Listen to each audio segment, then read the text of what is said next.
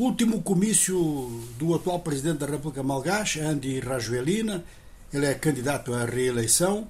Uma candidatura muito contestada pela oposição, que dez candidatos pelo menos pediram um adiamento destas eleições, mas o poder disse que não há motivo para adiar as eleições, elas vão ter, elas vão ter lugar na próxima quinta-feira.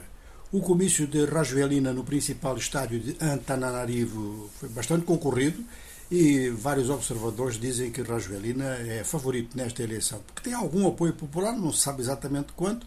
As eleições deviam dizer quanto, mas parece que há alguns problemas justamente de organização, de método e de software. Mas vamos ver daqui até quinta-feira o que é que acontece e, naturalmente, depois disso, como é que vai ser a contagem.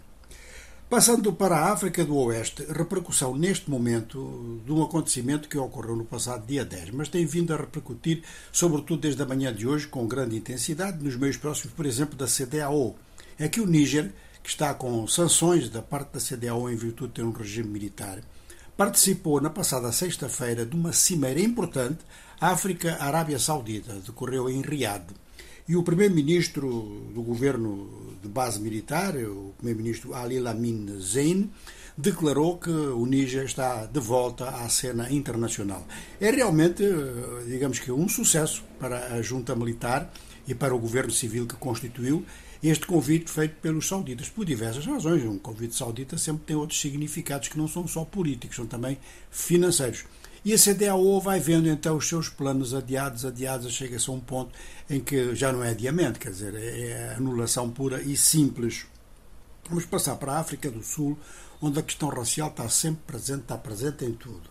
No passado fim de semana, diversos órgãos de mídia da África do Sul noticiaram que as autorizações de exportação de produtos agrícolas para a Europa, portanto União Europeia mais Reino Unido, implicavam obediência a determinadas regras do BI, portanto do Black Economic Empowerment, empoderamento económico negro.